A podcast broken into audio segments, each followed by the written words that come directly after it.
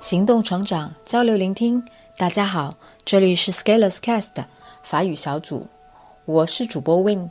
今天给大家带来的是法语原版《小王子》第二十四章 Chapitre vingt-quatre。Nous en étions au huitième jour de ma panne dans le désert, et j'avais écouté l'histoire du marchand en buvant la dernière goutte de ma provision d'eau. Ah, dis-je au petit prince, ils sont bien jolis, tes souvenirs. Mais je n'ai pas encore réparé mon avion. Je n'ai plus rien à boire. Et je serais heureux, moi aussi, si je pouvais marcher doucement vers une fontaine. Mon ami le renard, me dit-il. Mon petit bonhomme, il ne s'agit plus du renard. Pourquoi? Parce qu'on va mourir de soif. Il ne comprit pas mon raisonnement. Il me répondit. C'est bien d'avoir eu un ami, même si l'on va mourir. Moi, je suis bien content d'avoir eu un ami renard. Il ne mesure pas le danger, me dis-je. Il n'a jamais ni faim ni soif. Un peu de soleil lui suffit. Mais il me regarda et répondit à ma pensée. Je soif aussi, cherchons un puits. J'ai un geste de lassitude. Il est absurde de chercher un puits au hasard dans l'immensité du désert. Cependant, nous nous mîmes en marche. Quand nous eûmes marché des heures en silence, la nuit tomba, et les étoiles commencèrent à s'éclairer. Je les apercevais comme en rêve, ayant de fièvre à cause de ma soif. Les mots du petit prince dansaient dans ma mémoire. Tu as donc soif, toi aussi? lui demandai-je. Mais il ne répondit pas à ma question. Il me dit simplement L'eau peut aussi être bonne pour le cœur. Je ne compris pas sa réponse, mais je me tus. Je savais bien qu'il ne fallait pas l'interroger.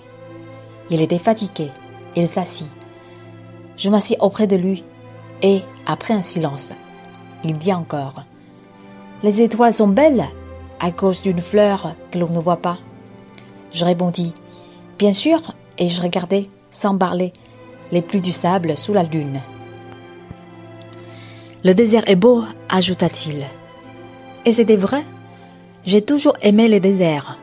On s'assoit sur une dune de sable, on ne voit rien, on n'entend rien. Et cependant, quelque chose rayonne en silence.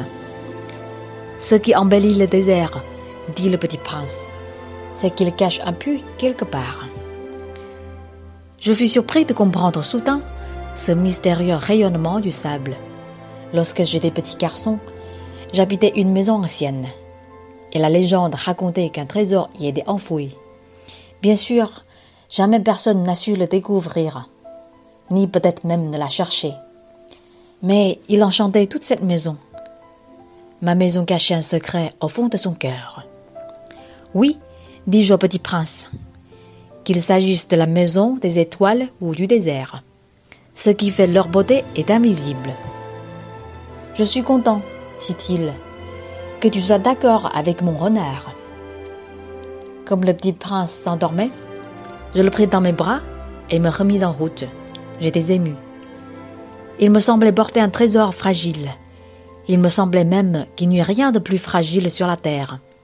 Je regardais à la lumière de la lune, ce front pâle, ses yeux clos, ses mèches de cheveux qui tremblaient au vent, et je me disais, ce que je vois là n'est qu'une écorce.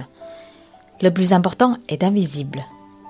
Comme ses lèvres entr'ouvertes ébauchaient un demi-sourire, je me dis encore Ce qui m'aime si fort de ce petit prince endormi, c'est sa fidélité pour une fleur. C'est l'image d'une rose qui rayonne en lui, comme la flamme d'une lampe, même quand il dort. Et je le devinais plus fragile encore. Il faut bien protéger les lampes. Un coup de vent peut les éteindre. Et marchant ainsi, je découvris le puits au lever du jour. 今天的文章朗读就到这里，感谢大家的收听，我们下一章再见。